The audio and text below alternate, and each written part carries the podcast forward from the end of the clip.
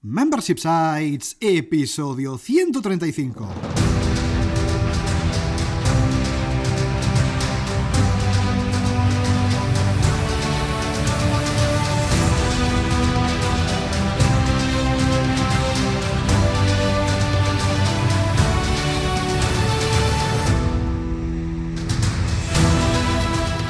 Buenos días, ¿qué tal? ¿Cómo estás? Bienvenido, bienvenida a Membership Sites, el podcast en el que entrevistamos a emprendedores que ya están obteniendo ingresos recurrentes gracias a su propio negocio de membresía tras el micro servidores de ustedes, Rosa Suñé Barniol. Hola, hola, hola. Y Jordi García Codina, cofundadores de Bicicleta Studio, nuestro estudio online de diseño y desarrollo WordPress especializado en membership sites. Buenos días, Rosa, ¿qué tal? ¿Cómo estás? Pues fantástica. Ya me he recuperado del puñetero jet lag que me ha, bueno, me sentó fatal, de verdad. Me sentó ¿eh? muy mal. ha costado, ha costado. Pero ya, después de una semana, estoy recuperada, puedo decirlo. Pues vamos allá, porque con Rosa recuperada y en este episodio 135 de Membership Sites, entrevistamos a Xavi del Campo, creador de Presento.es, un membership site de cursos para hablar en público. Pero antes, recuerda que en Bicicleta Studio somos especialistas en membership sites.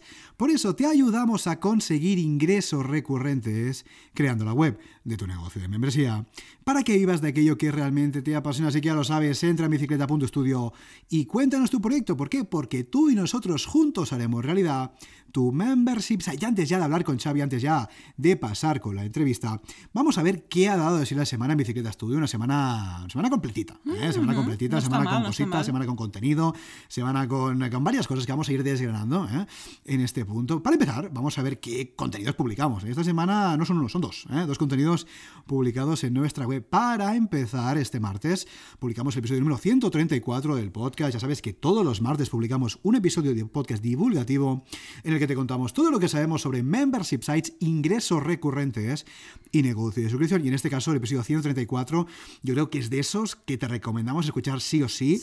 Un episodio, a ver, que los demás también lo puedes escuchar, ¿eh? pero este, de verdad, es muy, muy interesante, ya que hablamos de qué forma podríamos optimizar el proceso de checkout de nuestro membership site, ¿eh? de nuestro sitio de membresía, ya que en muchas ocasiones, pues instalamos el plugin de membresía, el checkout es el que viene y se acabó. Pues no, podemos hacer cosas en este caso nuestro checkout, en nuestro proceso de pago, para eh, optimizar y para mejorar las conversiones. Con lo cual, he hecho un vistazo a este episodio porque es muy interesante y seguro que te ayuda.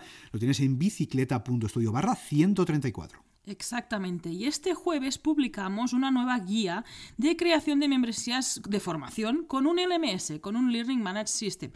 Eh, Las guías las publicamos un poco cuando tenemos una recopilación de contenido interesante sobre un tema y en Sí. este caso ha sido esta parte de LMS. Ahí te contamos, tienes los mejores eh, enlaces de videotutoriales, de posts, de podcast contando cómo precisamente añadir un LMS a tu membresía. Vamos a contar qué es un LMS así rápidamente para alguien que no lo tenga claro. ¿Qué sería un LMS? Pues como he dicho, es el palabra en inglés, el Learning Managed System, es un sistema de aprendizaje que te ofrece añadir una secretaría virtual a tu academia, en Ah, este caso. mira. Está pensado para que puedas ofrecer exámenes, para que puedas tener un control sobre tus alumnos y también podrías ofrecer certificados. Interesante en el caso de que tú tengas pues, una certificación oficial sobre algún tema. Ahí digo que es interesante si tú tienes todas estas cosas o quieres ofrecer estas cosas, porque si tú quieres ofrecer formación en general, puedes obtener un itinerario de otras formas, hay otros plugins mucho más livianos, mucho más sencillos, o simplemente pues ordenando el contenido de una forma pues con criterio, que es lo que hacemos nosotros desde aquí, desde el estudio.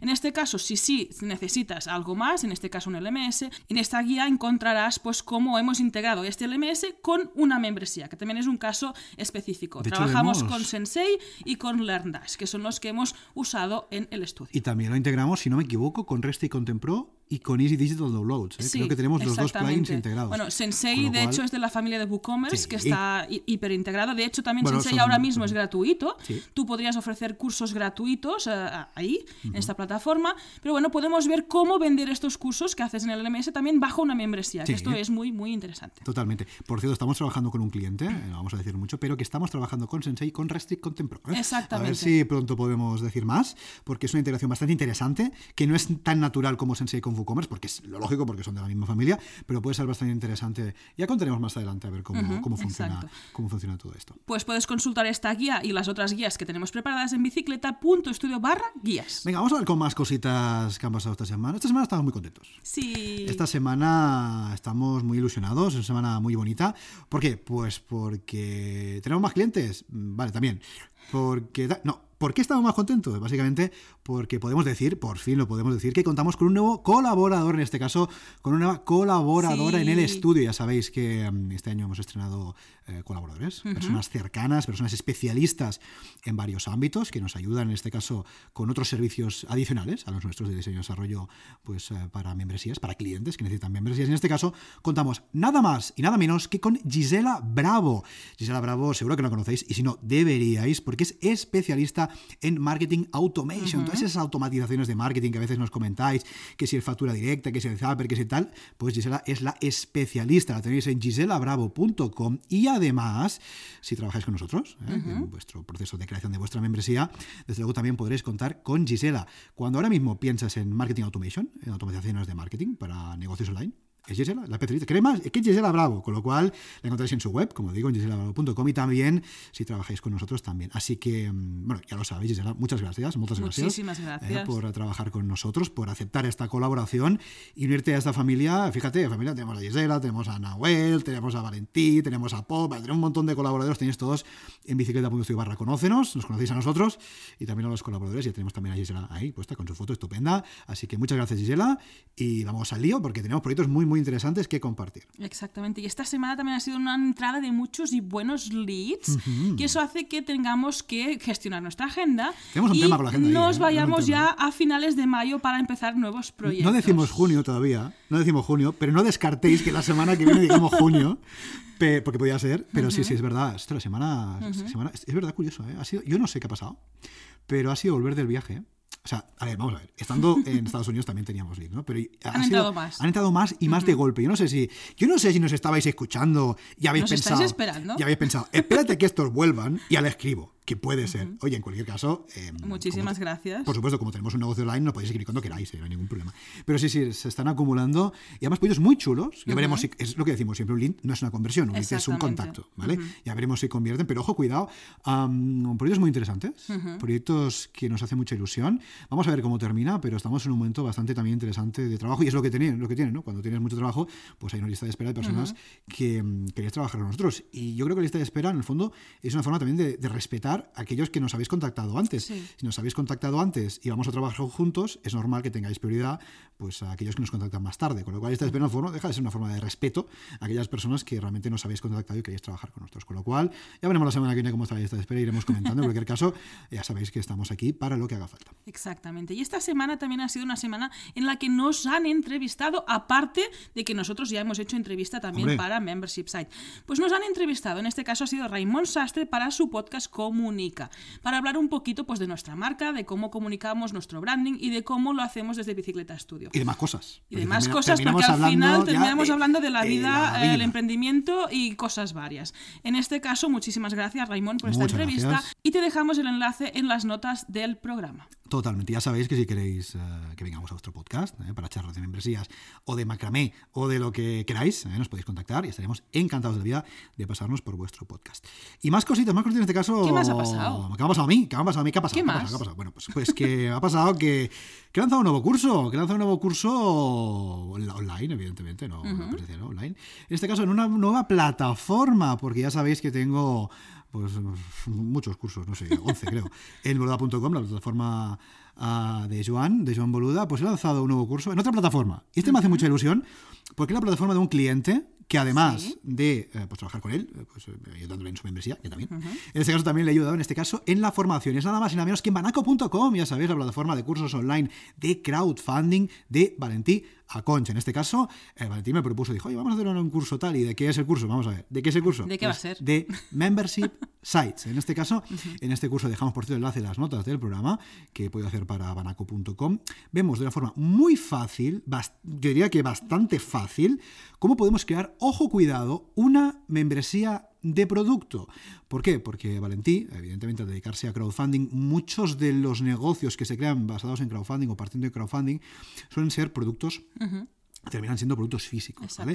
No, no, tiene por qué, pero suele ser así. En este caso hemos hecho un ejemplo creando una membresía de quesos veganos. Oh, Evidentemente, tú extrapola quesos veganos y pone lo que tú quieras, ¿vale? Pero en este caso hemos partido de un ejemplo muy interesante de una campaña crowdfunding ficticia, que existen varias ¿eh? campañas de crowdfunding en ese sentido, uh, para validar la idea de la creación de un negocio de quesos veganos. Bien.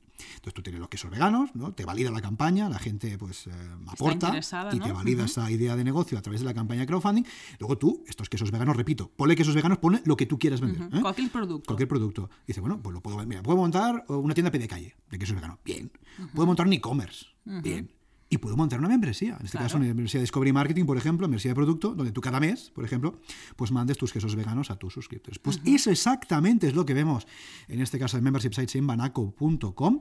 Una aproximación súper simple. No nos complicamos porque, evidentemente, digamos que en este curso yo no podía hacer un curso explicando exactamente cómo trabajamos nosotros, porque el nivel no sería el de las personas que están suscritas a banaco.com. Básicamente no entenderían nada. Entonces hemos bajado el nivel para que cualquier persona, independientemente de su nivel eh, técnico, pueda crear esta membresía. Paso a paso, ya sabéis, vídeos, ¿eh? esto no tiene mayor complicación. Con lo cual, en este caso, si queréis aprender a hacer una membresía de producto, tenéis este curso que puedo agradecer para banaco.com. Desde aquí, gracias Valentí por contar conmigo. Y lo tenéis ahí. De hecho, fíjate, ese primer curso que hace, curioso, ¿eh? Ese primer curso que hacemos, eh, en este caso, igual, desde el estudio da igual, que tiene que ver con membership sites. ¿eh? Es, curioso, porque todos los cursos que tengo en boluda.com, em, sí, son de WordPress y programación, pero no son de membership sites. En este caso es el primero. Eh, si lo hacéis, dame feedback, a ver qué os parece, a ver si os gusta, porque muchos cursos de WordPress, muchos cursos de programación y tal y cual, pero este es el primero de memberships. Entonces, me interesará saber si hacéis este curso, repito, os dejo el enlace en las notas a ver qué os parece, a ver si os gusta este, este enfoque. De verdad, he tratado de hacerlo lo más lean y lo más asequible posible, porque es que cuando te dedicas a hacer cursos de desarrollo web o WordPress, el nivel puede ser mm, desde cero hasta infinito. Entonces, es difícil a veces encontrar el punto. Así que si lo hacéis, de verdad, doy feedback porque me va, me va a gustar bastante. Y oye, hablando de desarrollo web y cositas, estoy aprovechando desde esta semana, me estoy contento porque lo estoy haciendo de forma constante, eso es importante. Me estoy formando yo también, siempre nos formamos desde el estudio uh Rosa como yo, temas de, pues, de, diseño, de desarrollo, lo que sea. Y esta semana me estoy formando cada día, en este caso 30 minutos al día, poquito, pero cada día, en este caso en JavaScript. ¿eh? JavaScript ¿Y qué tal? Sabéis que es un lenguaje de programación, como otros que hay. En este caso es el que, en el que yo voy un poco más, voy más page, ¿cómo se diría esto en castellano? Voy, Estás un poco más despistado. Estoy un poco más, despistado. En este caso, pues me estoy formando cada día 15, 30 eh, minutos a través de videotutoriales. Es que me gusta, es que me encanta este formato, creo que lo vamos a aplicar, ¿eh? porque es que son 15 minutos. Eh, yo digo 30 porque que te pones tal, pero el video son de 15 minutos, me encanta. Súper concreto, súper al grano. Y muy bien, muy bien, porque yo cuando me, suelo formar, ¿sabes qué pasa? Tienes que hacer cursos más largos o cursos con clases muy largas, y estoy viendo que este enfoque me gusta, que posiblemente lo aplique o lo apliquemos en formaciones nuestras, con lo cual bastante interesante y, muy bien, la verdad, cada día un poquito, reservo un ratito del día para hacerlo. Y es importante, ¿no? El hecho de formarnos, no solamente mm, si damos formación, que tenemos que formarnos, que también, sino en nuestro negocio, en nuestro día a día, para ofrecer un mejor servicio a nuestros clientes, formarnos es muy importante para estar al día. Tú, por ejemplo, En, tu caso en diseño, por ejemplo, en usabilidad, eh, en interfaces de usuario, también necesitas formarte, porque si no, claro, esto... Pero ahí me, me, está picando el gusanillo, porque lo veo ahí concentrado 30 minutos cada día y en mi caso... ¿eh? Yo, es más difícil cortar esta formación que a menudo está pues en cursos más completos, Hay lo que buscar es formación que se adapte. Y al final tengo que bloquear un tiempo mayor pues para esta formación. muchas veces nos estamos dando cuenta que eso también es un aprendizaje interesante para, para las membresías de contenido, ¿no? A mí, personalmente, esto depende de mucho de la persona, pero me gusta que sean aunque haya muchas lecciones, me da igual, pero que sean cortas. Porque a mí me gusta abrir paquetes y cerrarlos. Entonces, tú abres el paquete de lección y lo cierras. Y ya está. los no tienes la típica lección de una hora. madre mía. A ver, hay contenido que depende del tipo que sea, necesita ser de una hora. Pero lecciones, por ejemplo, a nivel de programación pasa mucho. A nivel de programación, oye, tú explicas algo, y, lo cierras y ya está. Con lo cual, este enfoque me está gustando bastante, incluso también para aplicar nosotros en nuestros videotutoriales o en lo que sea. Yo prefiero incluso cortar un videotutorial en tres partes, me da igual, pero que cada una sea más cortita. Para mí es más fácil de consumir. Y cada uno pues tiene su forma. Con lo cual, me estoy formando también en JavaScript en este caso. y bueno, creo que también al final es bueno porque todo este conocimiento es el que terminamos adaptando en, nuestro, en nuestros negocios. Así que esta ha sido nuestra semana, semana bastante completita. Semana, estamos muy contentos por todo lo que está pasando. Y ahora sí, vamos ya al lío porque tenemos una entrevista súper, súper interesante. Venga, y ahora sí, no perdamos más el tiempo, vamos ya lío, vamos ya con la entrevista de la semana.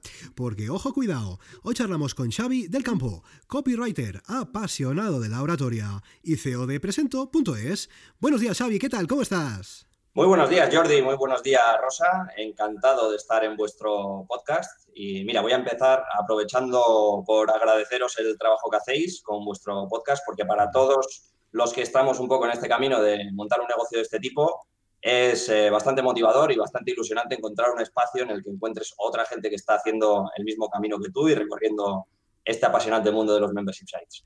Gracias, gracias, gracias, muchísimas gracias por esta, bueno, por esta entrada y muchas gracias por estar aquí. Y bueno, vamos a hablar un poquito de presento.es, de tu proyecto. Sí, sí, sí, vamos a hablar un poquito del, negocio de Xavi, que antes hemos estado hablando fuera de antena, ¿eh? de ese negocio paralelo que tiene Xavi tan interesante, para que todos aprendamos a hablar en público, ¿eh? aprendamos a mm. mejorar nuestras habilidades en ese sentido. Seguro que aprendemos un montón, no solamente hablar en público, sino también de, de la experiencia de de Xavi con el negocio. Así que Xavi, lo primero, gracias por tus palabras, se agradecen desde luego, así da mucha más energía para podernos acurrar y desde luego muchas gracias por tu tiempo, muchas gracias por dedicarnos este ratito. No, de nuevo, muchas gracias a vosotros. Eh, un verdadero placer y esperemos eh, conseguir aportar algo a vuestra audiencia. Seguro que sí. Venga, vamos a salir. Nosotros te conocemos, conocemos un poquito tu proyecto, conocemos un poquito esta membresía que estás montando, pero puede ser que por ahí hay algún insensato entre la audiencia que quizás no te conozcan. Así que para todos, por favor, cuéntanos quién eres y a qué te dedicas.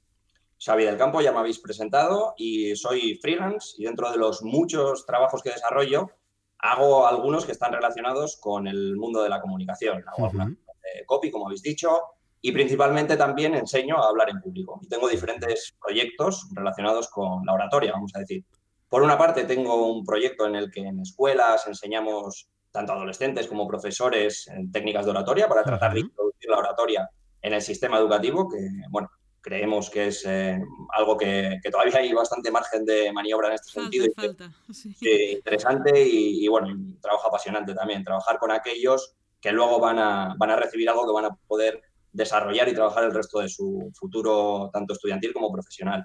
Y adicionalmente, eh, que supongo que es lo que me trae aquí, eh, tengo una página web que, que es presento.com, que es un membership site, y básicamente es una comunidad para aprender a hablar en público online. Ajá, muy bien, muy interesante. muy interesante. Y, y un poquito con lo que decías, yo creo que, que sí, que tiene mucho sentido porque cuando estamos estudiando, la parte más eh, obligatoria, podríamos decir, nos enseña muchas cosas. Yo no sé si algunas útiles, quizás algunas no tan útiles, pero desde luego lo que no nos enseñan es a comunicarnos, ¿no? Es a hablar, es, a, comunicar aquellas ideas, aquellos conceptos que, mm. que, queremos comunicar a un público, al que sea, y hacerlo de la mejor forma posible, hacerlo de forma tranquila, sin ponernos nerviosos, sin que nos tiemblen las manos, sin sudar, ¿no? Con lo cual, sí, desde luego yo creo que es una, una habilidad eh, muy importante, no solamente en el mundo de los negocios, ¿eh? incluso en el día a día, pues joder, aprender a comunicar es fundamental y desde luego en ese sentido, joder, tu propuesta es muy, muy interesante. Ahora hablaremos, ahora andaremos un poquito de la propuesta, pero que muy, muy interesante y vamos, yo creo que a todos nos puede servir. Así que vamos, vamos allá. Pero antes de hablar de esta propuesta, nos has comentado que eres freelance. Uh, Xavi, ¿siempre has sido freelance o has trabajado en algún momento por cuenta ajena? No, para nada. Eh, llevo siendo freelance aproximadamente dos años y algo. Y mi pasado es un pasado largo de trabajo por cuenta ajena en muchísimos sectores. Principalmente yo estudié turismo en su día. Eh, hubo una época, aproximadamente 10 años, que estuve eh, trabajando fuera, viajando bastante.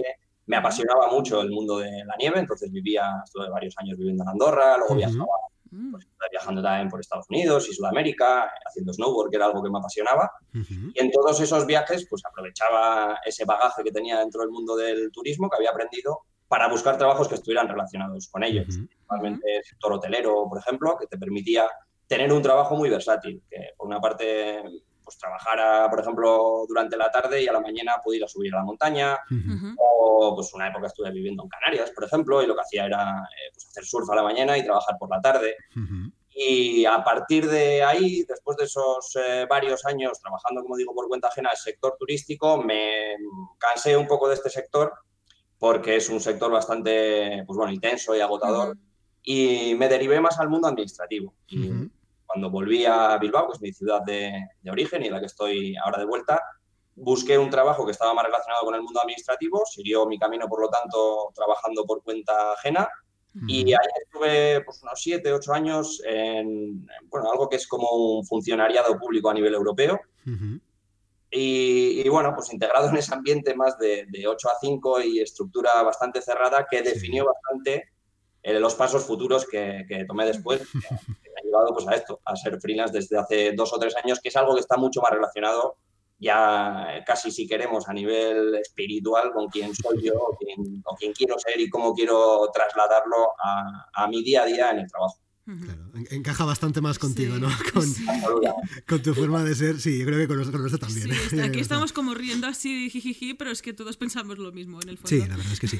Y oye, Xavi, dentro de esta, de esta trayectoria profesional tan cambiante, entre todas esas cosas que has hecho, ¿en qué momento te planteas la membresía? Decir, mira, ¿en qué momento dijiste, sabes qué? Voy a formar, voy a enseñar habilidades comunicativas, voy a enseñar a hablar en público y lo voy a hacer bajo este modelo. ¿Cómo surgió? Por una parte, surge de, mi, interés por la oratoria, ¿no? que esto sí que se desarrolló en los últimos años, sobre todo eh, cuando volví a Bilbao y ya estaba trabajando pues, siete, ocho años, ahora unos diez aproximadamente, empecé a interesarme mucho por el mundo de la oratoria. Venía de atrás, porque yo cuando había estado trabajando en el aeropuerto de Ibiza estuve trabajando también y hubo un momento casi, casi climático ¿no? en el que de repente tuve la epifanía de ver que era un desastre hablando en público y además eh, lo pasaba bastante mal. Tenía un jefe en aquel entonces y un buen día me dijo que iba a empezar a formar al resto de compañeros. Eran compañeros, claro, llevaban trabajando en esa empresa 15, 20 años y de repente un recién llegado yo tenía que presentar delante de ellos un contenido y hacer una sesión de formación, lo cual me empezó a producir una ansiedad eh, brutal. Y empecé a indagar qué había detrás de eso, ¿no? qué había detrás de ese miedo que tenía yo a hablar en público. Y después de unas experiencias bastante traumáticas en aquel entonces, decidí que, como muy bien has dicho tú antes, esa habilidad, que al final el definir que era una habilidad me parece que es fundamental, podía mejorarla. Y, y, es un poco un camino en el que me introduje, empecé a asistir a muchos cursos, empecé a leer, a ver todo lo que se podía ver sobre oratoria y descubrí también un poco más adelante los clubes de oratoria, que esto ya fue lo que definitivamente eh, cambió mi vida, en cierto modo. Empecé a entrenar, vamos a decir, estabilidad y adquiriendo muchísimos conocimientos hasta el día de hoy. Y eso engarza luego con la última fase en la que estaba también trabajando en ese funcionariado, en la que ya era profundamente infeliz, sinceramente, y ya estaba pensando en hacer ese cambio y empecé a estudiar marketing y publicidad.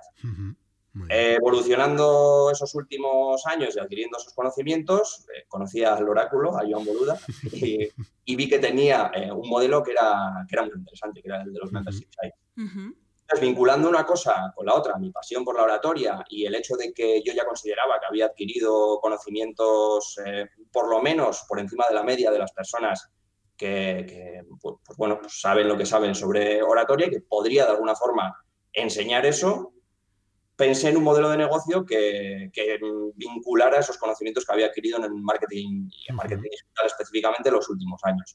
Y con todo eso, pues empezó a fraguarse Presento. Y ha sido, o está siendo un proyecto extendido, eh, un proyecto paralelo al final, que como hemos dicho fuera de antena también no dedico ocho horas al día, pero sí bastante tiempo con idea de que, de que perdure, es decir, de que sea un proyecto a medio o largo plazo.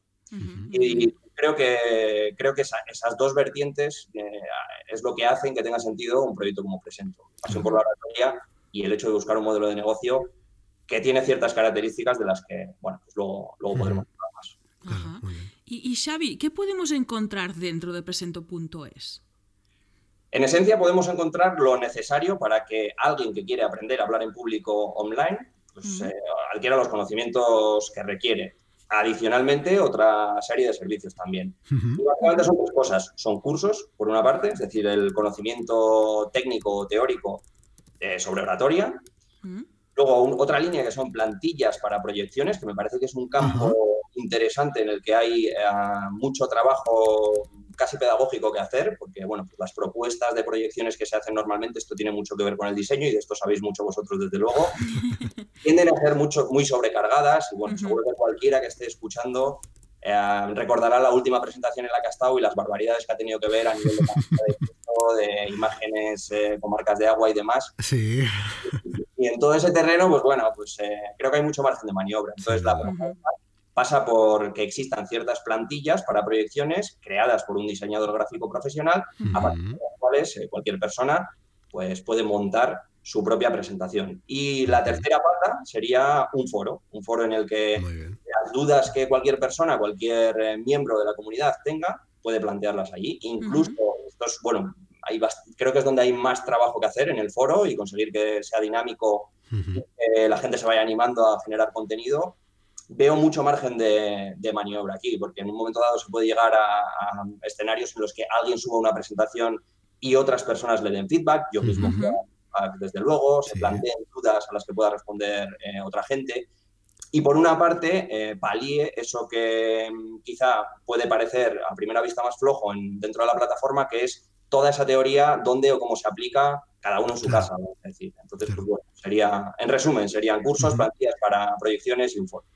Claro, y, tiene mucho sentido, porque precisamente esta parte más de, comunidad, de foro, de compartir, de feedback, como bien decías, yo no sé disparar, pero viene por lo menos a, a, ese dar ese contrapunto a la parte más solitaria y más teórica y más incluso filosófica que pueden aportar los cursos. Los cursos son necesarios, evidentemente, porque tienen una teoría, una base que, quizás tienes que saber, pero es cierto que con esta vertiente más de comunidad, de grupo, al fin y al cabo, de compartir, podríamos decirlo, ostras, em, compensa muchísimo, porque claro, yo puedo aprender en mi casa eh, pues unos contenidos teóricos estupendamente, lo sé, pero ostras, quizás sí necesito esa relación con esas otras personas que están en mi misma situación y que posiblemente también necesiten compartir lo que ellos estén aprendiendo con otras personas. Con lo cual, esta parte de comunidad dentro de tu propuesta de valor Joder, a mí me parece muy interesante. Incluso lo que comentas de compartir pues esta preparación de una charla de un sector que a lo mejor los otros no saben de qué va y compartirla y ver dónde puedes mejorar o dónde puedes perfilar, ¿no? Esto mm. me parece muy, muy interesante. Sí, de hecho, fíjate, siempre, siempre comentamos y, tiene mucho sentido, ah, en muchas membresías de contenido, como es el caso de, caso de Presento, encaja muy bien, muy bien, muy bien la comunidad. En este caso, uh lo has planteado en, forma de foro estupendamente y, y es un complemento muy interesante para ese valor diferencial y un puntito más, ¿no? Porque muchas veces nos encontramos con membresías simplemente de contenido que está muy bien y que, aprendes, pero, joder, a veces sientes que, falta algo más, ¿no? Que, que podía hacer un poquito más. Y, joder, yo creo que en este sentido el, foro pues es un complemento muy, interesante. y, y Xavi, ya que, ya que hablamos del foro, cuéntanos, ¿cómo lo planteaste? ¿Lo planteaste inicialmente como un foro pues dentro de, tu web? ¿En algún momento decidiste, mira, sabes que voy a montar un canal de, de Slack o de Telegram? ¿Cómo fue esa decisión de montar la comunidad?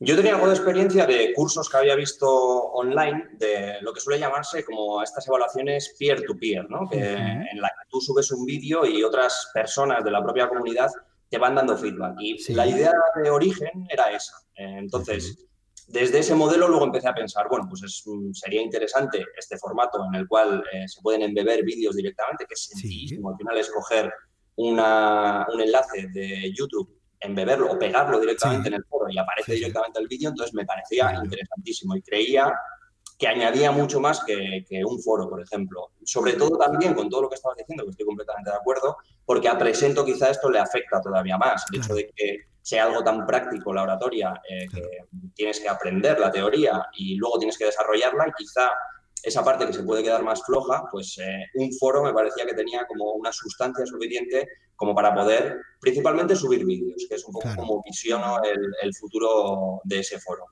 Es verdad que con lo que estabas diciendo, eh, también tuve mis planteamientos de, bueno, quizá un foro pues siempre es complejo de, dinamizar y demás, y si os soy sincero, confesándoslo, al inicio pues estoy en ese punto en el que el foro todavía no tiene mucha actividad porque es complejo conseguir también que la gente participe. Porque claro, esto que yo visiono en mi mente perfectamente de, wow, si la gente se graba, sube sus vídeos, el resto les da feedback. Luego tienes que contar también con la realidad de cada uno y con la voluntad de cada uno para hacerlo, porque quizá esto para otra gente no es necesario. A mí ha habido miembros que ya me han escrito y me han dicho, ah, pues el contenido me parece interesantísimo, los cursos y demás, y ya está. O sea, esa persona no requiere nada más. Y ya lo habéis hablado aquí más veces con otra gente. Pues al final es adaptarse al público que tienes, saber que es diferente, hay algunos que requieren ciertas cosas y otros otras. Y creo que, no sé, a la hora de montar un membership site también, ese concepto un poco de la, de la evolución, que alguna vez habéis planteado aquí también, y de saber que las cosas pueden cambiar, me parece interesante. Es decir, este foro ahora mismo es así, Pero en un futuro, si no funciona o la gente demanda otra cosa, pues, eh, pues será otra cosa. Será lo que la gente requiera. totalmente, totalmente. Y lo que decimos siempre de la evolución, ¿no? De que al final que una membresía es algo vivo. Bueno, de hecho, cualquier proyecto es vivo, de hecho, no solamente tiene que ser, claro. Y hoy es de una forma y mañana en función de lo que te pide tu audiencia, incluso de lo que tú estás dispuesto a ofrecer, pues se puede cambiar y no pasa nada. Que a veces parece que sea un crimen modificar la propuesta ahora, al contrario, ¿no? Con lo cual, eh, muy interesante y, y muy evolucionable, por supuesto. Exacto. Vamos a hablar un poquito del pricing, del pricing de presento. Uh, temazo, ¿eh? Temazo, el tema de pricing. El tema de pricing es un tema que nos gusta hablar porque es, complicado, pero bueno, vamos a, vamos a darle, vamos a darle. Xavi, ¿cómo decidiste poner precio a la suscripción de tu sitio de membresía? Porque veo por ahí que creo que es una suscripción anual, ¿es así? Mm, ¿Cómo fue? ¿Cómo fue? ¿Cómo tomaste esta decisión de que fuera anual y cómo le pusiste el precio? Yo lo denominaría un precio de lanzamiento extendido, vamos a decir. Es decir, yo sabía, como estabais diciendo, que necesitaba casi un precio anual porque mi propuesta no es como la de otros membership sites en, los que el contenido se genera de forma muy recurrente. Es decir, yo ahora mismo de partida lo que quería era em, un escenario que fuera asequible para mí, tanto en la generación de cursos como de plantillas, por ejemplo, o la gestión del foro en tu caso, y donde yo me encontraba cómodo era en que podía generar un curso cada trimestre, una plantilla eh, cada mes, que no la genero yo, que luego hablaremos de, un socio que tengo, que es con quien he desarrollado esto, que es el diseñador y es el que sabe más de, esto que yo. Y en ese escenario sabía que, claro, eh, si voy generando contenido o cursos específicamente cada tres meses, no puedo hacer una propuesta que sea un pago mensual, sobre todo ahora al inicio. Eh, es decir, de nuevo, siguiendo la filosofía que estábamos planteando antes, yo parto de eso, que sé que es asumible y asequible para mí, eh, a nivel de generación de contenido, y luego veremos lo que, lo que es. Entonces, en ese escenario en el que tengo que generar un curso cada trimestre, esa plantilla cada mes y gestionar el foro, ¿cuál es un precio que sea para mí razonable de lanzamiento respecto al contenido que existe ahora mismo? A día de grabación de esta entrevista, pues tenemos, si no me equivoco, cinco cursos y no sé si habrá unas 8 o 10 plantillas y el foro activo. en esa realidad, ¿cuál es el precio en el que, viendo un poco el mercado también, yo me encuentro cómodo y que creo que es casi un no-brainer decision, yo diría?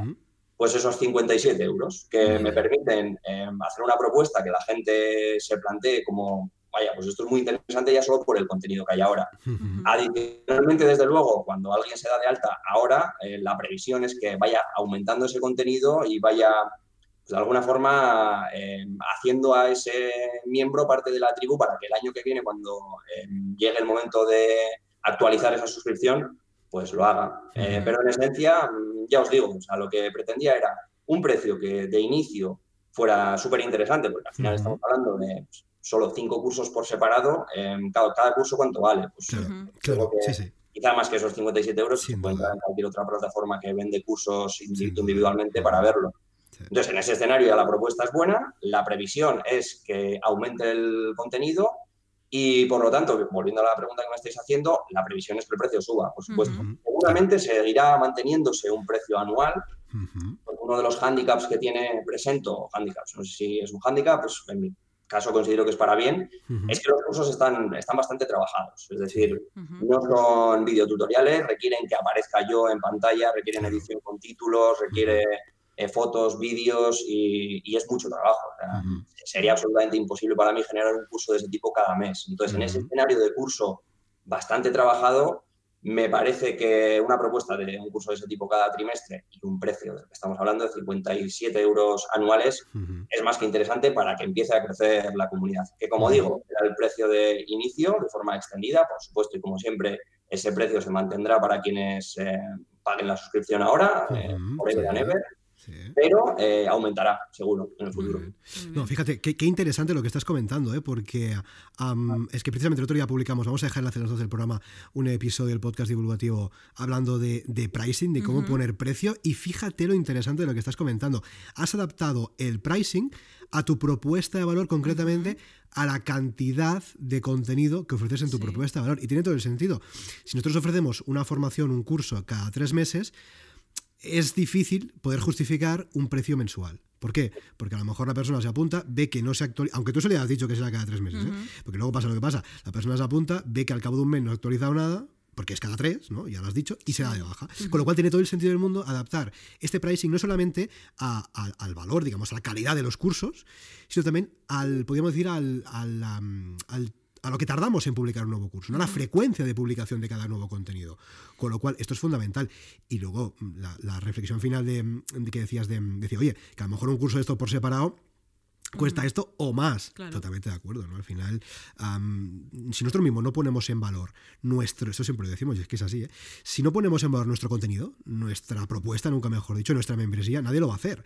Con lo cual, ostras, a mí me parece una estrategia súper interesante, extendida, como tú bien dices, ese precio inicial extendido que luego puede, puede variar, pero, joder, e-, es súper interesante eso, adaptar precisamente este pricing a, a, las características, ¿no? Que siempre vemos un precio mensual, sí, claro, pues que a lo mejor yo en mi membresía quiero ofrecer contenido cada tres meses. Y tiene todo el sentido. Sí, y también muy importante este estudio que has hecho de tu posibilidad ante la frecuencia de publicación y de no fliparte y prometer algo que no vas a poder cumplir, ¿no? y decir, oye, pues ¿eh? puedo hacer esto y adapto pues todo el resto a lo que puedo Claro, porque luego vemos membresías que lanzan un curso a la semana y nos pensamos que todos somos Superman y, luego nos damos cuenta de que, de que bueno, de que es más complicado que todo eso. Sí, sí, completamente. Eso me parece interesantísimo lo que estáis diciendo también. Y supongo que para cualquiera que esté escuchando también es interesante saber que al final es un modelo que te permite, de alguna forma, te establece un calendario de trabajo. Entonces, ese calendario de trabajo que tienes que definir tú, por supuesto que tienes que definirlo en base a lo que seas capaz de llegar a producir. Para mí, de partida y siendo un proyecto paralelo, mm, prefiero partir de un inicio en el que asumo que voy a saber, voy a poder llegar a la generación de ese contenido y no agobiarme a la inversa, no decir, bueno, tengo que lanzar cada mes y entonces acaba un agobio y acaba, acaba destruyendo un poco la idea detrás de, este ejercicio de escalabilidad también que es un, membership site. ¿no? Está muy vinculado, yo creo, también con el, con el propio modelo del membership site. Me también por qué este modelo. Yo como lo veo también me tranquiliza bastante y como a medio largo plazo pensar, pues fíjate, yo estoy generando contenido, sé que voy a generar, por ejemplo, en este caso, un curso cada trimestre como mínimo todas esas uh ¿Quién sabe si en un futuro imaginaos que dentro de dos años el presento acaba no funcionando y pienso, vale, no ha funcionado, pero yo tengo un set de cursos brutal que luego puedo utilizar de otra forma. También un sistema de generar, ir generando contenido, ir generando un producto, un servicio en este caso, que luego yo lo puedo vender en otro formato dentro de dos años. ¿Por qué no? Pero me tranquiliza bastante y no sé, me hace sentir como, me hace tener como más ganas de ir produciendo ese contenido por saber que quizá eso luego se podrá vender en otro, en otro formato si este no funciona. Como que no estás tirando el tiempo a la basura ni muchísimo menos, ¿no? Que, todo ese, ese esfuerzo que estás realizando pues se puede monetizar en forma de membresía y si no, pues no pasa nada, oye, se puede monetizar de otra forma, que decir, o incluso eh, aprovechar para, otros proyectos, lo que sea, ¿no? Que al fin y al cabo estamos aprovechando todo ese trabajo, con lo cual totalmente, totalmente de acuerdo. Y oye, Xavi, vamos a seguir hablando un poquito de, la membresía, en este caso hemos hablado de pricing, vamos a hablar un poquito del target, vamos a hablar un poquito del público objetivo. Cuéntanos, ¿a qué público objetivo diriges la propuesta de valor de Presento? ¿Son más profesionales, empresarios, autónomos, etcétera, que quieren también mejorar su oratoria para, pues, para vender más con sus proyectos? ¿O es directamente público final que simplemente quiere mejorar su forma de expresarse. Un poco, ¿cuál sería el target de, de Presento ahora mismo? Serían profesionales que hacen presentaciones actualmente o que prevean que van a tener que hacer presentaciones en un futuro cercano. Y por otra parte, que vean que existe margen de mejora en esas presentaciones que tienen que hacer, por todo lo que estábamos hablando antes, porque hay una habilidad no desarrollada a lo largo, a lo largo del tiempo que quieren desarrollar ahora, porque, por ejemplo, lo pasan mal cuando hacen presentaciones, porque consideran que pueden transmitir sus ideas mejor, porque bueno, pues tienen esa percepción de que aquello que quieren decir y aquello que dicen definitivamente por todos esos nervios, por ejemplo, no consiguen decirlo. Y con ese, en ese contexto general tienden a ser eh, pues, personas de, mi edad aproximadamente, de entre 30 40 años, que ya llevan un tiempo en el mundo profesional, pero que ese mundo profesional ahora les requiere un poquito más. En, en esencia, sería el target. Vamos, o sea que somos target total y absoluto de presento en este mismo momento. Nos acabas de definir. Eh, no, no, totalmente. Sí, sí, totalmente. Todos hemos hecho alguna charla, ni que sea en una meetup de WordPress. Y bueno, estos nervios ahí en el estómago están, ¿no? y siempre quieres expresarte lo mejor posible y cómo hacer más, ¿no? Y más tranquilamente. Yo veo que Rosa está sacando la tarjeta de crédito ya mismo de pues. bolsillo para ponerla ahí 57 euros más para. Es un buen momento, Rosa, que son sí. Además, yo tengo un trauma añadido porque he sufrido esta parte educativa previa en la que se me exigía hacer presentaciones, por ejemplo, en la escuela de arquitectura, presentar proyectos y nadie me enseñó. Y era, era un drama cada vez, en serio. Era como, tengo que explicar algo que he hecho yo, cómo lo hago, estoy nerviosa, bueno, como que me quiero morir. Se te exige que lo, que lo sepas hacer sin, digamos, sin enseñarte cómo hacerlo, ¿no? Bueno. Pues en ese momento habría sacado todas las tarjetas del mundo y habría apuntado, porque era como, ¿cómo comunico esto sin, sin ponerme a llorar? Es que es eso, ¿no? Ya lo digo ante 50.000 personas. Sí, sí, completamente. Es que esa frase es eh, la base o el fundamento que da sentido a la existencia de Presento y no solo de Presento. Cualquier proyecto que busque enseñar oratoria, al final lo que persigue es paliar eso que estabais diciendo ahora. Es decir, existe una habilidad, no me la han enseñado, pero me la requieren. Y el es sencillo. Es como pensar en andar en bicicleta y que nadie te haya enseñado nunca a andar en bicicleta, pero que un día de repente te digan, toma, mira, ¿qué ha pasado por aquí? No sé, que pasa el Tour de Francia por tu ciudad, sí. que hoy corres eh, carrera. la sensación que vas a tener tú es de, uno, no sé cómo se hace esto, y dos, empiezo a pasarlo mal. La oratoria pasa exactamente eso. Y a mí, por una parte, me da pena, porque al final me retrotrae a quien yo era también cuando yo lo pasaba muy mal. Claro y pensar, por eso también el proyecto que hago con eh, adolescentes y demás creo que tiene, tiene bastante sentido. Es decir, en origen darte unas herramientas que te puedan valer para el resto de tu vida. Pero bueno, si tienes 30 o 40 años, pues es un momento perfecto, porque en esencia se trata de eso. Y creo que el mensaje fundamental es ese. Esto es una habilidad y se puede aprender. Totalmente.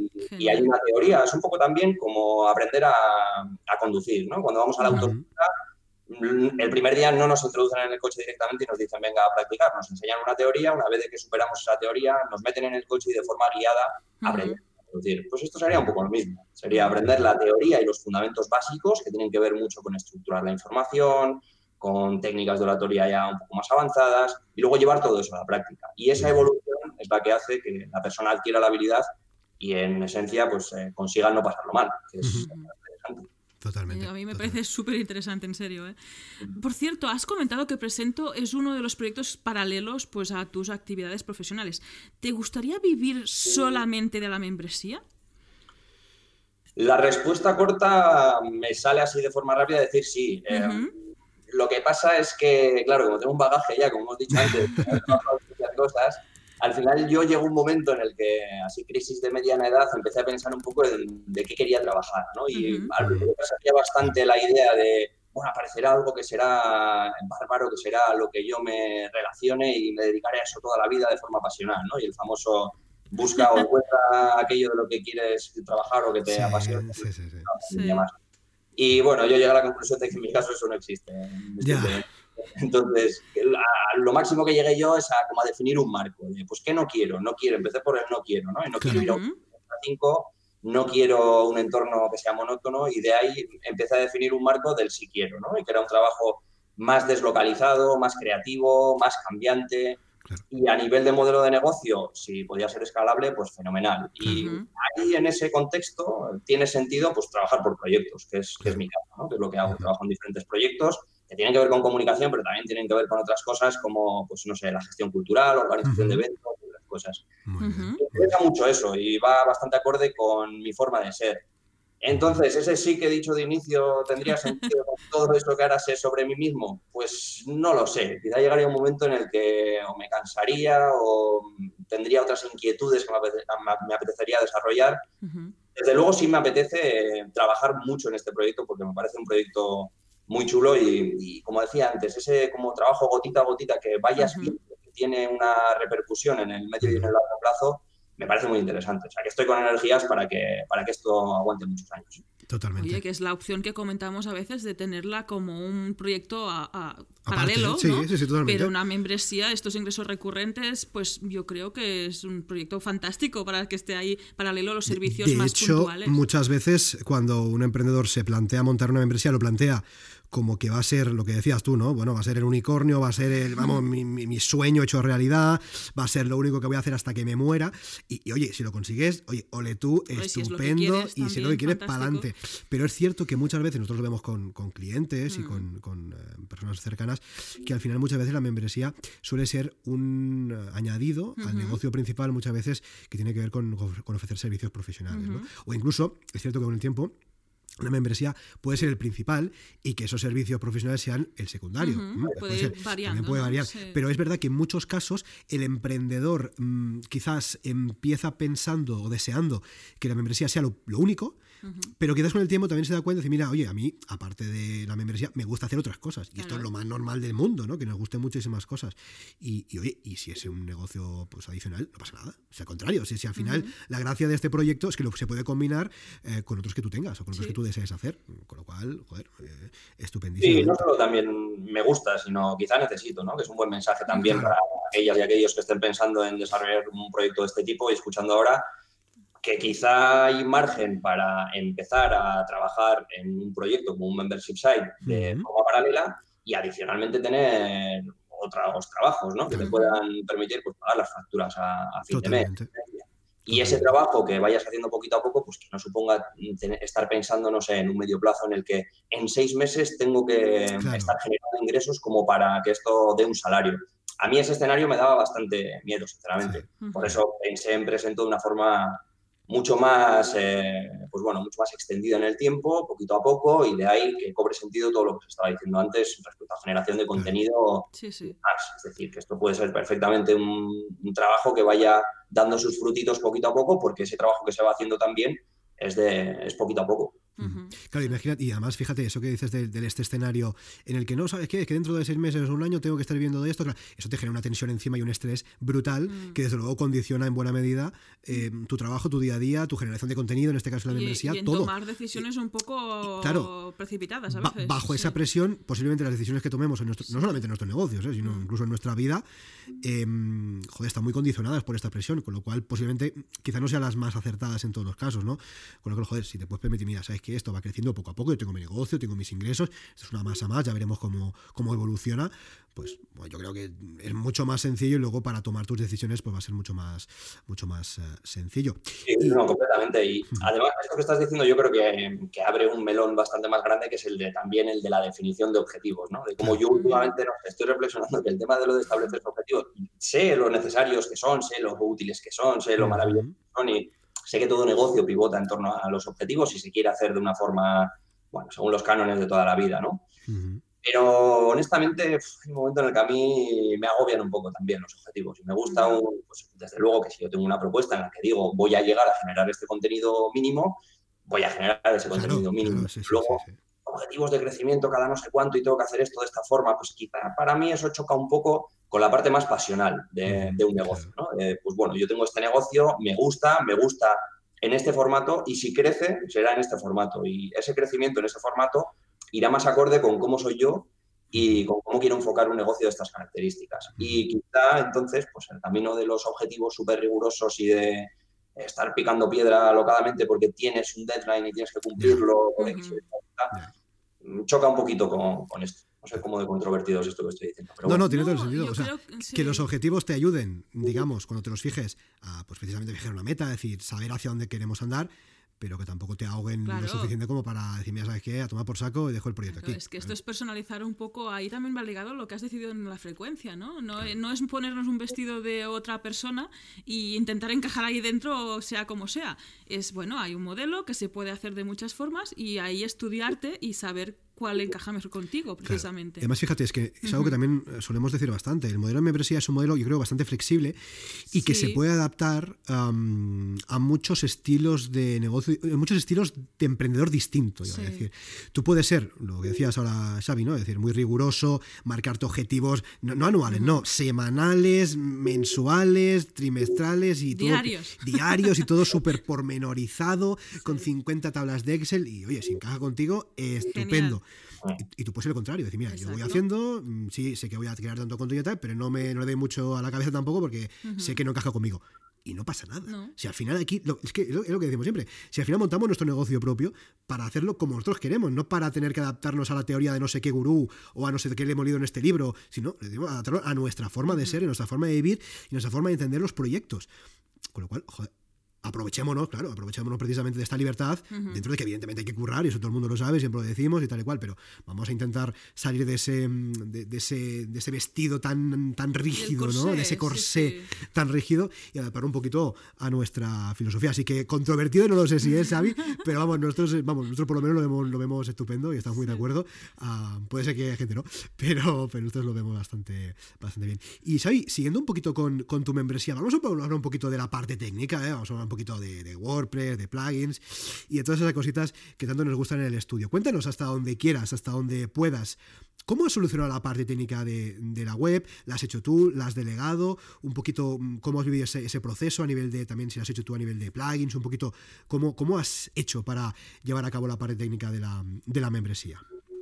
Aquí es donde introduzco a la segunda pata de Presento, que es Dani Lucas, que es mi compañero y socio en Presento y quien desarrolla toda la parte técnica. Yo desde el principio sabía que si yo hacía la parte técnica, desde luego, eh, íbamos a llegar a una solución bastante más putre y bastante menos funcional de lo que es actualmente Presento. Y además yo hago muchos trabajos también con Dani, que es eh, bueno, pues el fundador de, de, un estudio de comunicación aquí en Bilbao que se llama La Docena. Una relación personal eh, y profesional de hace mucho tiempo y hemos desarrollado muchos proyectos, trabajo muy a gusto con él. Y como es, él tiene ese gen emprendedor eh, también, porque al fin y al cabo lo que ha hecho es montar un negocio desde cero, pues fue a quien desde el inicio sabía que quería sumar a, este carro ¿no? y a este barco que ayudara a toda esa parte que yo quizá podía haber hecho de alguna forma, pero con resultados bastante más pésimos, como estaba diciendo, me parecía muy interesante y por otra parte, pues tener también eh, un pilar en el que apoyarte cuando vienen más ¿no? Y entonces, en este sentido, yo he hecho los deberes, le he pedido a Dani que me diga todo, todas las partes técnicas. Como oh, muy bien. muy bien. Una burrada, pero si la digo, no, sé. Nada, pasa nada, pasa nada. No nos escucha nadie, no te preocupes. Pero en, en, esencia esto parte de WordPress, ¿no? Como siempre. Y a partir de ese WordPress, pues eh, todos los plugins y todos los recursos técnicos que necesita, la web. Por una parte, comunidad y foro, que estábamos hablando antes. Y aquí tenemos, yo creo que un clásico, que es BuddyPress y BBPress. Que es lo que permite, pues bueno, esa confección de perfiles eh, también de cada uno y luego que en el foro pues, se pueden hacer comentarios, se puede introducir contenido y demás. Esto está vinculado también porque decía que era un WordPress. No sé si en esencia Dani trabajó con alguna plantilla, ya de eso debe quedar bastante poco, porque al final yo voy pasando un poco las necesidades y las modificaciones que, que me vienen en mente que pueden ser más interesantes y funcionales y las va desarrollando.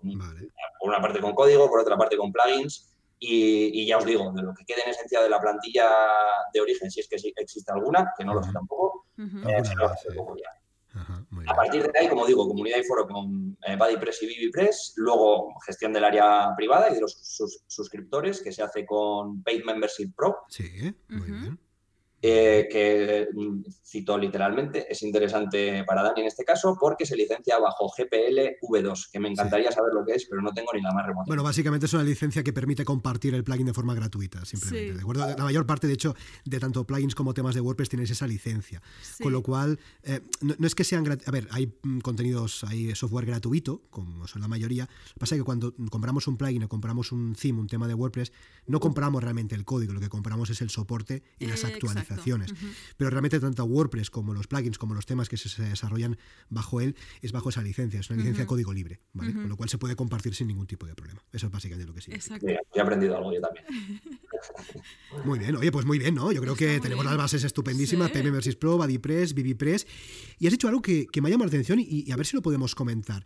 Em, en este caso, la parte técnica, la pata técnica del proyecto es tu socio, es decir, no es simplemente un proveedor al que tú le has delegado pues la confección de la web, de la plataforma, sino que es un socio. ¿Cómo, cómo llegaste a esa conclusión de realmente introducir una segunda persona en el negocio en forma de socio, en este caso la parte técnica. ¿Cómo fue? Ah, ¿Te planteaste que fuera en un momento simplemente un proveedor? Desde el principio tuviste claro, sabes que va a ser un socio, vamos a ir a, a medias. ¿Cómo fue esa decisión? La idea del proveedor, desde luego que no se me pasó por la cabeza en ningún momento. Yo sabía que es un proyecto muy personal y precisamente por eso lo que quería era una persona que fuera cercana, con la que trabajara a gusto y a la que pudiera ofrecer algo que, fuera interesante también. Claro, lo que estaba ofreciendo en origen es un proyecto de emprendimiento, que sabes cómo empieza, pero desconoces cómo va y sobre todo lo que no sabes es si va a dar beneficios siquiera algún día. Entonces, esto tenía bastante sentido con, socio actual, con Dani, porque yo ya había hecho muchos trabajos con él, conocía su perfil. Y adicionalmente eh, tiene sentido también por lo eterno que se habla también de centrarte un poco en las cosas que sabes hacer y que otra persona haga las cosas que verdaderamente tú no sabes hacer también y que sabes sobre todo que el resultado que va a dar el trabajo que haga esa persona es mucho mejor. Entonces, aquí llegamos a un acuerdo también, esto, bueno, pues no sé, a nivel de, modelo de gestión también quizá pueda ser interesante para alguien.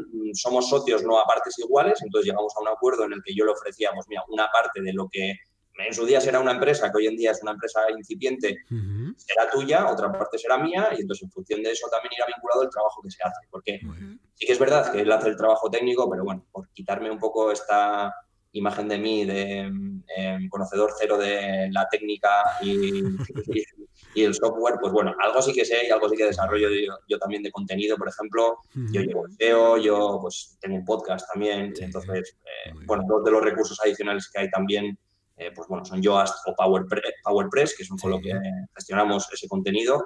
Todo eso lo hago yo, por ejemplo, la generación de los cursos y subirlo a la plataforma, todo eso lo hago yo también, generar y demás. Pero mm, lo fundamental y que puede dar problemas, sobre todo, y dolores de cabeza, es la parte más técnica que tiene que ver con código y sobre todo también con diseño, que es en lo que Dani es bueno. Entonces, cualquier persona que entre ahora mismo en presento.es yo creo que verá que la factura de, visual de lo que se ve, ah, pues, pues es potente. Es, eh, a nivel de branding, pues bueno, tiene, tiene una imagen. Esa imagen está creada por una persona que sabe lo que hace. Y si la hubiera hecho yo, un logo con Comic Sans, pero bueno. Claro, bueno, no, sí, claro, evidentemente. Se, se, nota que, digamos, quien, quien ha pensado lo que se ve, pues es alguien que se dedica a ello. Una pregunta, ¿Dari también es quien realiza las plantillas descargables de dentro de la membresía? Sí, correcto, correcto. Es un trabajo conjunto porque ahí hay una parte, mucha gente, por ejemplo, si busca plantillas eh, para PowerPoint, por ejemplo, que son las que tenemos actualmente en Internet, hay un montón de alternativas, de hecho, gratuitas. Esto era algo que hay que tener en cuenta también en nuestro caso. Lo que es verdad es que muchas veces están, eh, visualmente son muy bonitas, el problema es eh, una cuestión de contenido. Entonces, yo esto lo explico en el curso que tenemos de diseño, como hemos hablado antes, Rosa, de diseño para los diseñadores. Eh, al final yo explico la filosofía de Presento, que es la filosofía detrás de las proyecciones, que creo que son más efectivas a la hora de hablar en público, que tienen que ser visuales y minimalistas. La parte visual es muy importante, desde luego, eso, pues bueno, al final nos entra por los ojos eso que estamos proyectando, pero tiene una segunda pata que es igual de importante o quizá más, ¿no? que es esa parte minimalista. ¿no? Y minimalista en este caso quiere decir que tiene específicamente lo necesario y nada más. Entonces, el, resto se tiene que, sustraer. Y entonces lo que nos encontramos muchas veces en esas plantillas que son gratuitas es, eh, pues bueno, algo que tiene un aspecto más, pues, pues, no sé, de un libro, de la maquetación de un libro, ¿no? Con muchísimo texto que es muy bonito, que lo ha desarrollado un diseñador, pero que ese diseñador o diseñadora quizá no tiene tanto contenido o eh, conocimiento sobre la gestión del contenido y de esa información y de cómo cuando tú estás hablando en público, si tenemos, por ejemplo, 300 eh, palabras en una diapositiva, eso es absolutamente eh, inefectivo, porque claro, la gente empieza a leer y empieza a prestarte atención. Desde ese conocimiento también se generan estas plantillas, ¿no? La parte visual la desarrolla más Dani y el punto de origen respecto a la cantidad de contenido que existe respecto a, pues bueno, si usamos bullet points o no utilizamos, si usamos, el logo en cada diapositiva y qué es adecuado y qué es no, todo eso que yo de alguna forma ya desarrollo y explico en ese curso de diseño para eh, proyecciones, es lo que vierte también en el diseño de estas diapositivas. En resumen, es un trabajo conjunto de una persona que sepa diseño, la parte visual, y gestión del contenido, la cantidad de información que hay en cada plantilla. Claro, ahí también es fundamental esta parte del socio que forma parte del core ¿no? del proyecto porque es una parte de la propuesta de valor que estás ofreciendo ahí dentro. Yo creo que ahí es fundamental. y, esto que estabas diciendo, Xavi, del minimalismo, de lo que tiene que haber y lo que no tiene que haber, esto es como una membresía, esto es como, una, como un sitio web, ¿no? Es decir, ostras, vamos a ofrecer información clarísima de, nuestra propuesta de valor, de lo que ofrecemos en nuestra membresía, del precio, de las características, sin duda, y ya está. ¿eh? Ahí nosotros hacemos mucho trabajo de podar, que decimos así llanamente, que es como muchas veces quitar demasiada información, ¿no? Sobre todo en rediseños, que partes de algo que es, que no hace falta ni la mitad de lo que aparece ahí para que se entienda exactamente lo que No, es que de hecho, más, muchas veces no es que no haga falta, es que el exceso de contenido despista, y, hace que... Hay una frase muy bonita aquí que es, eh, algo no es perfecto cuando se le suma todo lo que necesita, sino cuando se le resta todo lo que le pues Creo que es la esencia de...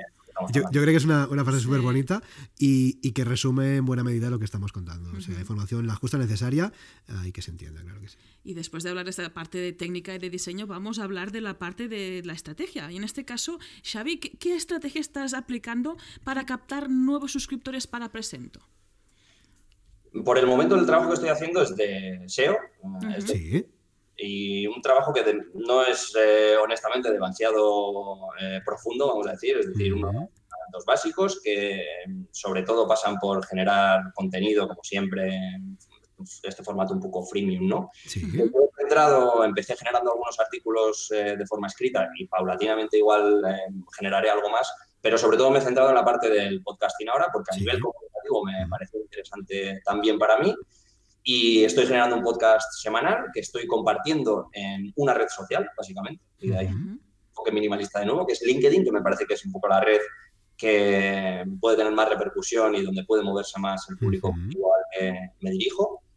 Y por el momento es eh, lo único que estoy haciendo en realidad. Me interesa esa parte de, de nuevo, es lo mismo también. Yo al final cuando enfoco estrategias de SEO, me parece muy interesante eh, al inicio coger la atracción. Es decir, si tú te planteas un calendario de publicaciones que es una pieza de contenido semanal, puede ser un podcast o puede ser un artículo, coger esa atracción de inicio, es decir, asegurarte que um, utilizas los recursos necesarios, tienes el tiempo definido, sabes cuál es el proceso de producción de esa pieza de contenido, como para que todas las semanas salga. Al final vemos muchos proyectos en los que se empieza generando contenido de forma muy potente y luego de repente al de tres, cuatro meses eso se viene abajo. Entonces, como quería coger esa atracción, pues me he centrado en generar contenido, básicamente, y no tanto en compartirlo mucho, dar muchísimo bombo, porque sé que luego ese contenido también, en el medio plazo, de experiencia que tengo en otros proyectos, va dando sus frutos. Y adicionalmente, tengo en mente también desarrollar una estrategia SEM, pero creo que es interesante desarrollarla cuando la propuesta del valor, de valor sea verdaderamente potente. Y ahora mismo creo que la propuesta de valor, como he dicho antes, eh, se paga con el precio que existe, mm, pero me gustaría que hubieran más cursos. Entonces, ahora estoy trabajando, quiero que estos primeros meses de este año, sobre todo, sean eh, de trabajo para generar más cursos y que de repente pues, la persona que entre en la plataforma vea pues, que existen, no sé, ocho, nueve cursos potentes, una buena cantidad de plantillas y a partir de ahí ver cómo convierte una página web de ese tipo, por ejemplo, con una estrategia SEM, que bueno, seguramente sea lo clásico, hacer anuncios en Facebook Ads y hacer pues, Google Ads, por ejemplo. Hice alguna pruebita con LinkedIn Ads, sobre todo para saber cómo funcionaba y honestamente me parece, me parece como bastante caro el, eh, llegar al target y me parece peligroso eso de que anuncios sean tan caros porque si no afinas mucho con el target puede que te cueste bastante una estrategia de este tipo. Pero bueno, en el futuro hacer algo más. sí, no, es lo que dices, al final puede ser que, el coste de adquisición de cada lead ah, sobrepase eh, el precio, digamos, que él paga para, para unirse a la plataforma, con lo cual ahí estaremos perdiendo dinero y ahí sí que hay que ir con mucho cuidado. Pero fíjate, no, y tiene mucho sentido lo que dices, ¿no? Y además se, asemeja bastante a lo que hacemos nosotros, ¿no? Entonces sí es cierto que hacemos más contenido y tal, pero básicamente lo que nos funciona mejor es el podcast, ¿no? Y, precisamente el podcast es una herramienta, lo que estamos haciendo ahora, estas piezas de contenido en forma de entrevistas, en forma de podcast divulgativos los, los martes, son lo que mejor nos funciona. Entonces vamos a centrarnos en lo que mejor nos funciona, es decir, no, por más cantidad de contenido vamos a convertir más, ¿no? Vamos a hacer el contenido que tenemos que hacer, el que sabemos que no funciona, con la mejor calidad que seamos capaces de hacerlo y dirigiéndole, importante, al público que nos interese. Tú dices, no, es que mi público está en LinkedIn, precisamente. ¿Sabes? Nosotros nos conocimos a través de LinkedIn y dijimos, mira, ¿sabes qué? Pues que te pásate por el podcast. Es decir, si esta es la red que no funciona, vamos a por LinkedIn. Si nuestro caso es un tema más visual, oye, pues a lo mejor iremos a Instagram, a lo mejor iremos a Pinterest o lo que sea. O sea, vamos a intentar enfocar esta estrategia y, esta dedicación de tiempo a lo que realmente nos funciona. Joder, que tiene todo el sentido, con lo cual ah, me parece súper interesante. Y otra pata muy interesante, Xavi, de las membresías, no sé si en tu caso ofreces, ya nos contarás, es el soporte. El soporte es ese punto en las membresías que muchas veces decimos, membresías son escalables, y sí, pero hasta que te topas con el amigo del soporte, que tienes que responder tropecientos millones de emails todos los días de soporte de tus, de tus suscriptores. Cuéntanos, en tu caso, Xavi, ¿ofreces soporte de algún tipo? Y de ser así, cuéntanos cómo lo estás gestionando en esencia la gestión del soporte yo la visualizaba mucho a través del foro. Me interesaba la parte en la que alguien tiene cualquier duda, la plantea en el foro y entonces yo la respondo directamente, porque al final eh, yo soy la persona detrás de la gestión de ese foro y esa respuesta ayuda también a otras personas, a su vez puede generar conversación y demás. Sé que desde luego es una mm, propuesta que quizá es menos personal que, recibir un mail y responder a ese mail directamente. Lo que pasa es que es verdad que por la temática que trato yo, el tema del soporte es complejo. Claro, ¿qué es soporte cuando hablamos de aprender a hablar en público? Es que, por ejemplo, eso, me envíes un vídeo, yo te haga una evaluación respecto a ese vídeo y te lo devuelva. Claro, eso es un trabajo brutal por el cual, pues bueno, sí, hago trabajos de ese tipo, pero, pero cobro por trabajos de ese tipo adicionalmente. Entonces, es imposible llegar a un nivel de soporte de ese tipo. He de decir que eh, ahora, en estos inicios de la plataforma y demás, y no sé lo que durará, mm, sí que estoy ofreciendo la posibilidad a la gente que se da de alta eh, del hecho de que me envíen un vídeo corto, unos 15 minutos, y yo darles una, evaluación al respecto. Pero bueno, algo completamente excepcional que va a ser hasta que crezca lo suficiente la plataforma como para que sea inviable que yo lo haga. Y en un futuro, ¿cómo será? Pues honestamente no lo sé. Ah, me voy a mantener con esa idea de que el soporte sea el foro, porque había, también había tramado alguna idea adicional que pudiera ser pues, un modelo en el que se pague por el producto y también un servicio adicional, que puede ser, por ejemplo, una evaluación, no sé, se me ocurre eh, pues pagar ese pricing, en ese pricing de 57 euros que haya una opción B que sea 57 más X y suponga, pues no sé, una evaluación de un discurso cada trimestre, cada, año. Me parece interesante. Lo que pasa es que, claro, las posibilidades, esto lo enlazo con lo anterior también, las posibilidades son tantas que si no, o mi idea es que si no se deja a una idea reposar lo suficiente y ver que efectivamente no funciona y se evoluciona hacia otra cosa, pues al final lo que vamos haciendo es dando saltos de un sitio a otro. Sí, saltos lo que pierdes es un poco de, eficiencia también, yo creo. Y lo enlazo con lo otro también en el sentido de las redes sociales. Sí, por supuesto, yo podría estar en todas las redes sociales, generar contenido y demás. Claro, me supondría muchísimo trabajo y de nuevo me supondría algo que, quizá a mí ahora mismo en esta fase es que no me apetece hacer. A mí no me apetece em, compartir mi contenido, tener que ir a todas las cinco redes sociales que me dan exactamente igual, que no trabajo y que no estoy a gusto en ellas y compartir mi contenido solamente por el hecho de que se tiene que hacer esto, ¿no? a nivel de visibilidad es lo que requiere mi proyecto. Bueno, pues eh, no sé, quizá hay otro camino en el que mm, el crecimiento será mucho más lento, más, más, sostenido, pero me encontraré más cómodo también. Iba a comentar incluso en esta parte de si crear otro nivel de suscripción con más o menos soporte, preguntar a tus suscriptores, ¿no? Porque si ya, yo qué sé, si tú preguntas y no están interesados, a lo mejor no hace falta este soporte, ¿no? Es ir un poco... Claro, que, este, que esta nueva propuesta de valor o que esté añadido dentro de la propuesta de valor de la membresía venga reforzada, cuando menos, o semi-validada, por, ah, por, el feedback positivo que te hayan podido dar. Decir, oye, ¿os interesaría que lanzara este, este producto en el que os incluyo además pues esta, este feedback del vídeo de presentación? Lo que sea, ¿no? Con lo cual, ah, sí, claro, que, tuviera una, una, mínima, una, una prevalidación, podríamos decir, en formato de, feedback por parte de la comunidad, totalmente. O sea, en vez de lanzarnos a, a, crear productos sin pensar, vamos a ver si tenemos un mínimo de validación por parte de la comunidad. Exactamente. Sí, sí, no, interesantísimo eso que decís y también quizá puede ser interesante y de valor para quien escuche y esté pensando en generar un negocio de este tipo.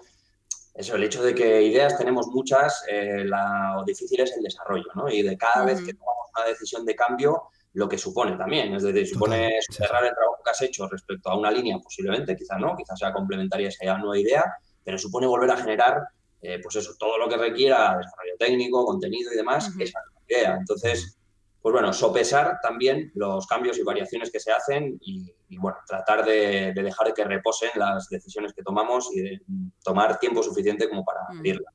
Y muy interesante lo que estabais diciendo también de, preguntar, desde luego. Al final, mm. yo creo que cuando emprendemos lo que tenemos es una hipótesis, que nos podemos enamorar más o menos de esa hipótesis. La mayoría de los emprendedores nos enamoramos muchísimo. Sí, sí, sí, sí.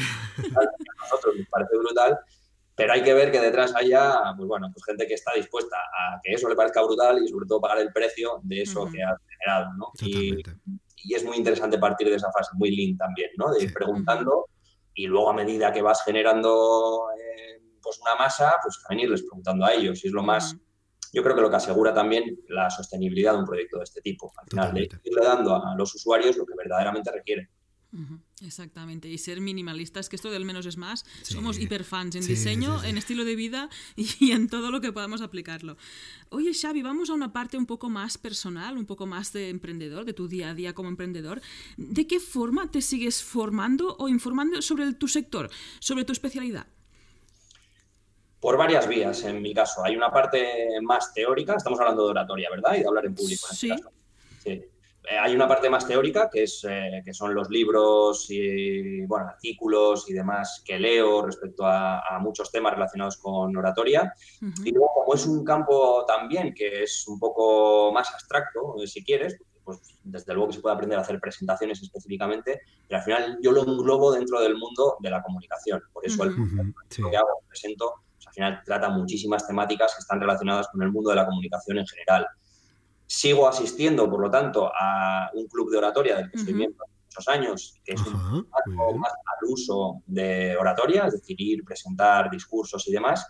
Y adicionalmente, lo que el paso del tiempo me ha, me ha, enseñado o me ha apetecido también es todas esas partes o vertientes transversales de la comunicación que vierten al final en generar tu imagen como comunicador, incluso cuando hablas en público también, pues hay mucho margen y mucho terreno para desarrollarlas desde otros contextos. Ahora, últimamente, por ejemplo, en lo que me he enrolado más es en la improvisación teatral, que me parece, muy bien. me parece un campo interesantísimo y, bueno, que, mm, como digo, vierte mucho, puede verter mucho todo eso en quién eres tú como comunicador, porque en este caso desarrolles ciertas habilidades. Entonces, en ese caso que estoy desarrollando, pues más esa capacidad de improvisación, esa corporalidad también, esa fluidez un poco en el escenario, ¿no? que quizá la parte de la oratoria al uso de forma profesional la trata con bastante más rigor y esas, veces eh, más llevado pues eh, puede llevar a hacer presentaciones un poco encorsetadas, un poco aburridas y demás. Como no es mi línea y no es lo que me interesa, me quiero seguir formando en ese terreno, pues lo último en lo que me he marcado es esto, la improvisación teatral, sin dejar de formarme en otras cuestiones y leer muchísimos libros relacionados con eh, hablar en público, pero explorando terrenos. Básicamente me parece que es lo interesante y lo creativo y lo que me engancha también a esta materia. ¿no? al final yo soy muy de saltar de unas materias a, otras, y un día me interesa una cosa y un día me interesa. Supongo que muchos que estén escuchando saben de lo que estoy hablando. Pero no sé por qué, pues la comunicación y la oratoria es algo que me enganchó especialmente desde hace unos años y mantengo ese enganche a, esta materia. Y entonces, mm, pues bueno, no quiero quemarla por unas líneas y quiero darle eh, la cantidad de fuel necesaria que requiere para que se vaya desarrollando pues eso, forma creativa, interesante y, pasional, ¿por qué no? muy, interesante y, sobre todo yo creo que dentro de, eso siempre lo decimos, ¿no? todas las personas que de un modo u otro formamos a otras personas o transmitimos conocimientos a otras personas, tenemos que estar al día, tenemos que estar encima de, nuestro sector, de nuestro nicho eh, y formándonos y seguir avanzando, porque es la única forma de poder transmitir conocimientos, desde luego, actualizados a, aquellos que, nos están escuchando, que están, pues en este caso, pagando nuestra membresía o lo que sea. Y Xavi, ya que mm, eres el primero que te formas, eres el primero que estás al día, eres el primero que estás en la cresta de la ola por lo que respecta a, la comunicación y hablar en público, danos algún tip, venga, para, para, la audiencia, para todos los que están escuchando, que les cueste hablar en público, que a veces se empiecen a temblar, empiecen a sudar cuando tienen que hacer una presentación. Danos algún tip para hablar en público de una forma un poco más segura y más, más convincente. Mira, voy a decir algo que, parece obvio, pero que mm, es algo que es fundamental interiorizar cuando tenemos que hacer una presentación, que es la estructura. Al final, eh, cuando tenemos que preparar una presentación, seguro que mucha gente que esté escuchando le viene a la mente el, bueno, pues de, qué hablo, ¿no? ¿Qué, contenido genero? Y cuáles son las palabras que voy a enlazar una detrás de otra para que sea interesante aquello de lo que estoy hablando.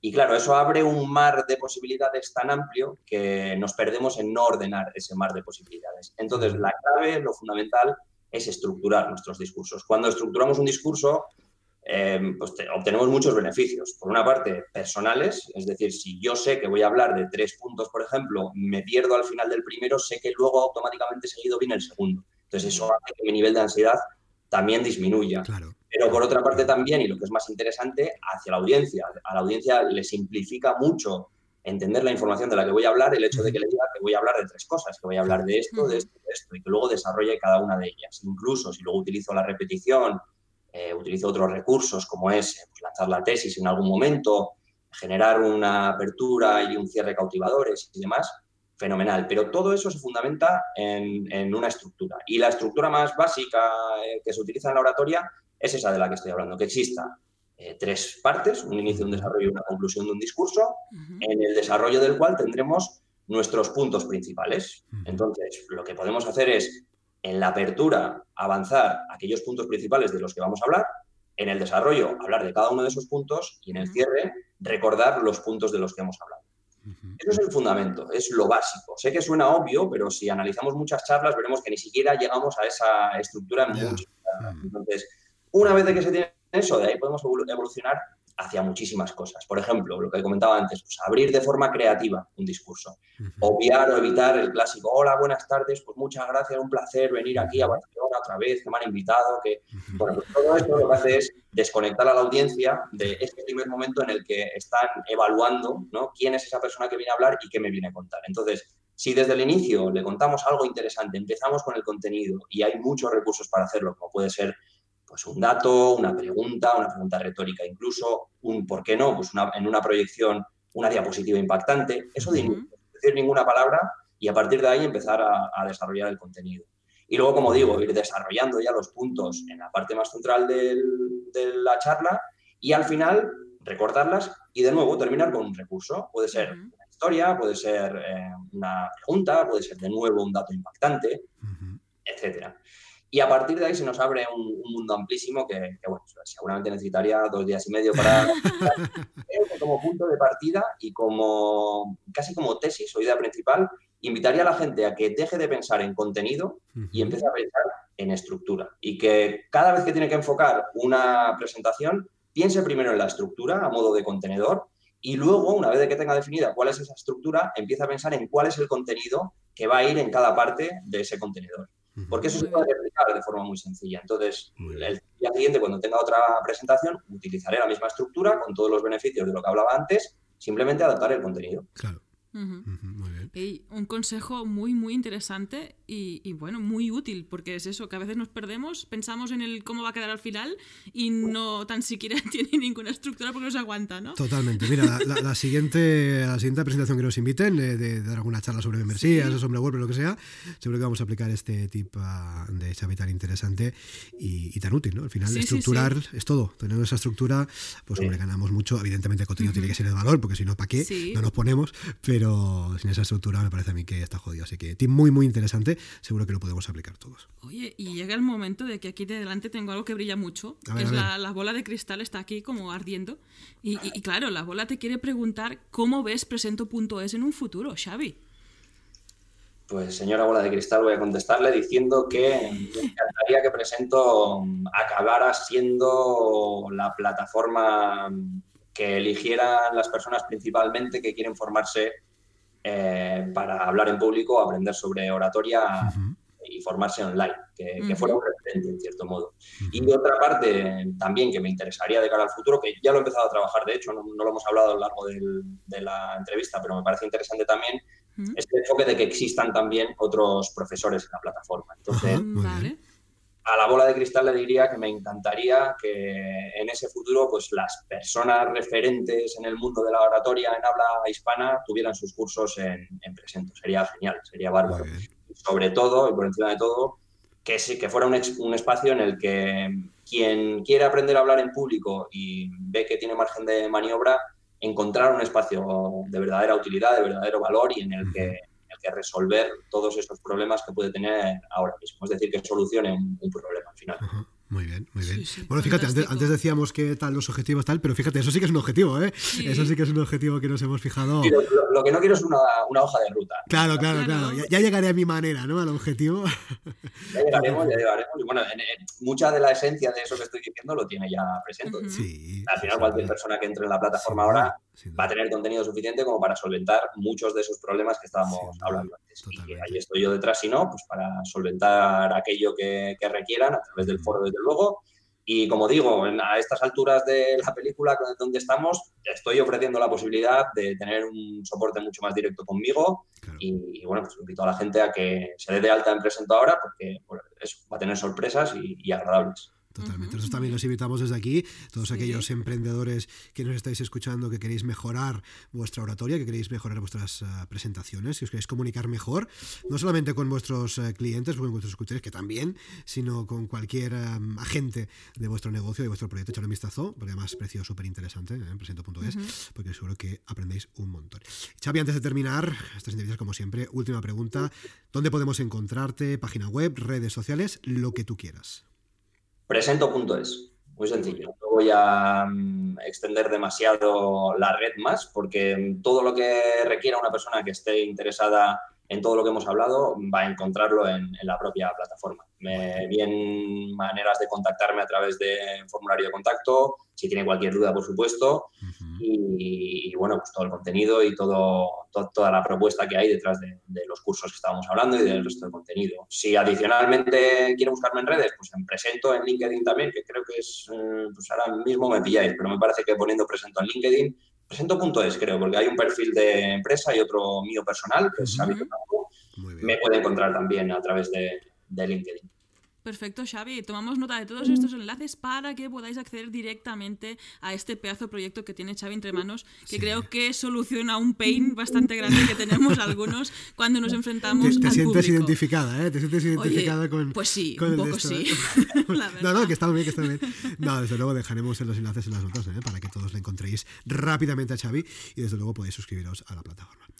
Pues muy bien, Xavi, hasta aquí esta entrevista, hasta aquí esta charla, lo hemos pasado muy bien y hemos aprendido un montón sobre tu, sobre tu proyecto, sobre tu propuesta. Esperamos también que la audiencia haya aprendido, se que haya cositas positivas de esta charla con, contigo. Y como siempre decimos a todos los invitados que tienen a pues de pasarse a visitarnos, ya sabes, tienes las puertas de este podcast súper abiertas ¿eh? en un futuro para cuando tú quieras, cuando tú consideres dentro de unos meses, para venir a contarnos, a ver qué tal esa evolución, uh -huh. a ver cómo, se, cómo evoluciona el proyecto de Presento, si te parece. Pues bueno, tienes las puertas súper, súper abiertas.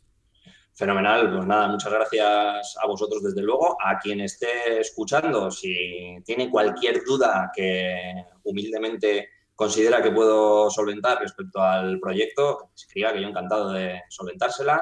Y a vosotros, de nuevo, daros las gracias, no solo por la entrevista, que también, sino por el trabajo que hacéis, que, como os he dicho antes, nos ayuda y nos motiva a muchos que estamos en este camino y, y bueno, estáis abriendo un filón interesante eh, hablando de un tema que creo que en el futuro va a tener mucho recorrido. Así que os animo a seguir con la energía y periodicidad que estáis manteniendo, uh -huh. que aportáis un montón de valor. Muchas gracias, Xavi. Gracias. Muchas gracias por tus palabras. Como te he dicho antes, eh, ayudan, desde luego, y refuerzan sí. para seguir currando. Así que nada, Xavi, muchas gracias por tu tiempo, gracias por esta entrevista y seguimos en contacto. Un fuerte abrazo. Un saludo. Y hasta aquí el episodio 135 de Membership 6. Recuerda que puedes encontrar todos los enlaces mencionados en bicicleta.studio barra 135. Por cierto, si quieres ser el próximo entrevistado y así conseguir más visibilidad para tu proyecto, contacta con nosotros, que estaremos encantados de la vida de invitarte al podcast. Gracias por tus valoraciones de 5 estrellas en iTunes, por tus comentarios y me gusta en iVoox, por seguirnos en Spotify, por compartir este episodio en las redes sociales y por suscribirte en bicicleta.studio barra gratis. Gracias a tu apoyo, juntos podremos llegar a más emprendedores y ayudarles a obtener ingresos recurrentes gracias a su propio negocio de membresía. Así pues, nada más por hoy. Esto es Membership Sites y nos escuchamos la semana que viene. Adiós.